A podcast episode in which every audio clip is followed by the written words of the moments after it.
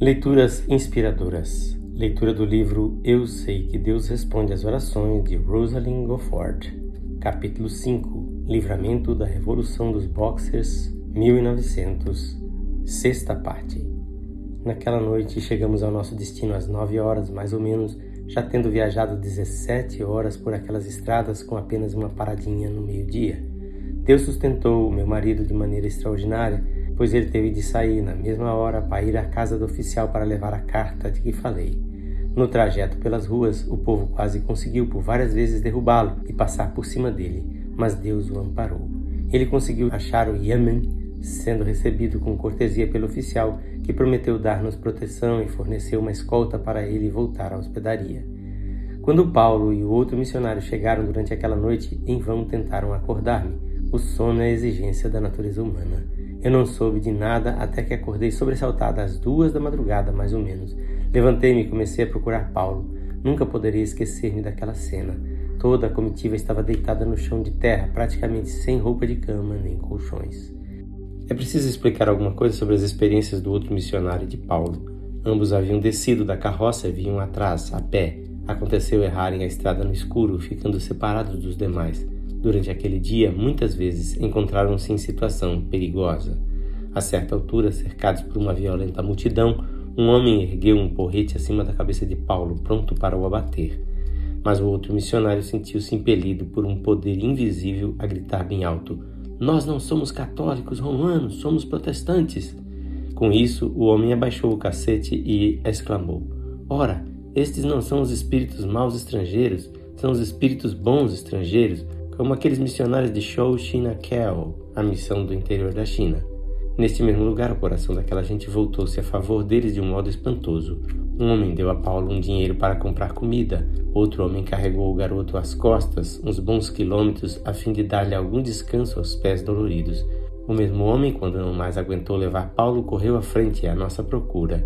Quando os nossos dois chegaram à pensão, onde nós recebêramos o auxílio de dois senhores chineses, Viram que esses amigos tinham mandado preparar comida e uma padiola com um guia para trazê-los até onde nos achávamos. Menos de uma hora depois que acordei, já estávamos novamente na estrada. O oficial cumpriu a promessa e uma grande escolta bem montada acompanhou-nos. Viajamos aquele dia durante 20 horas e chegamos à meia-noite a Fanshen. Ali achamos a comitiva dos engenheiros que nos esperava com os barcos alugados mas fomos obrigados a ficar durante 24 horas na pensão mais horrivelmente suja de todas em que tivemos a sorte de hospedar-nos na China. Foi um alívio indizível entrar nas embarcações, embora só tivéssemos as tábuas limpas por cama e a comida das pessoas de bordo para comer. Levamos dez dias para descer o rio até Hankou. Na família, um atrás do outro adoeceu. Quando ainda estávamos a um dia de Hankou, um vapor rebocador encontrou-nos trazendo provisões. Nossas crianças choraram de emoção quando viram pão e leite. Não nos foi permitido parar suficiente tempo em Hankou como desejávamos, a fim de obter roupas e outras necessidades, porém fomos obrigados a embarcar pelo primeiro navio a vapor que saía na manhã seguinte.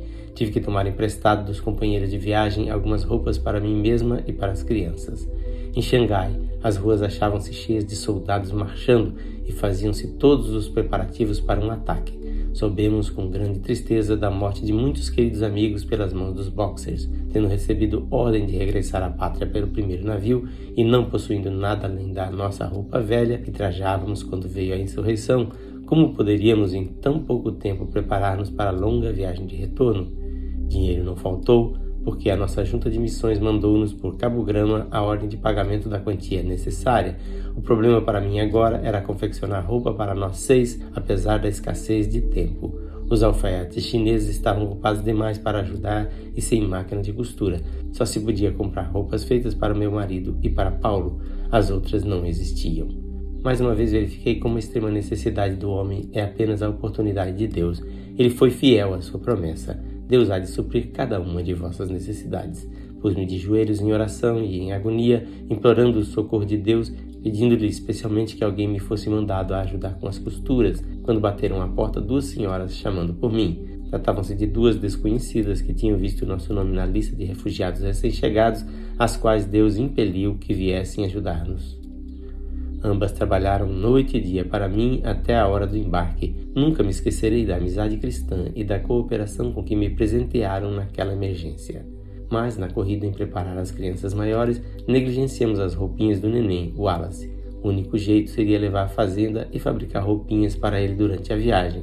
Aí nos veio uma bela e preciosa mostra do poder de Deus em responder à oração.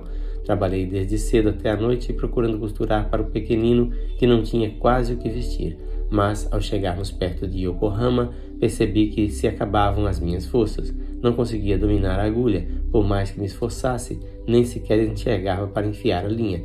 Dobrei a costura, desci ao camarote e, pondo-me de joelhos, abri o Senhor o meu coração quanto àquele pequeno trabalho. Esgotada demais para lutar em oração, expus-lhe, sem articular palavras, o problema de neném estar precisando de roupas. Ao levantar-me, senti que o peso do fardo fora retirado. Guardei a costura, tranquei na mala e fui ao convés, onde me deitei, quase inconsciente devido à exaustão.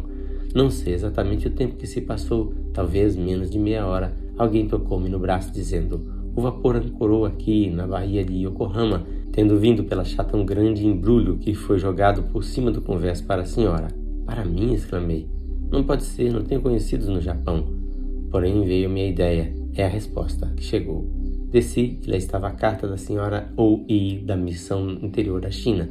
Dizia-me que seu filhinho da mesma idade de Wallace havia falecido há quatro meses e que o senhor a dirigiu para mandar todo o seu enxovalzinho a meu filho.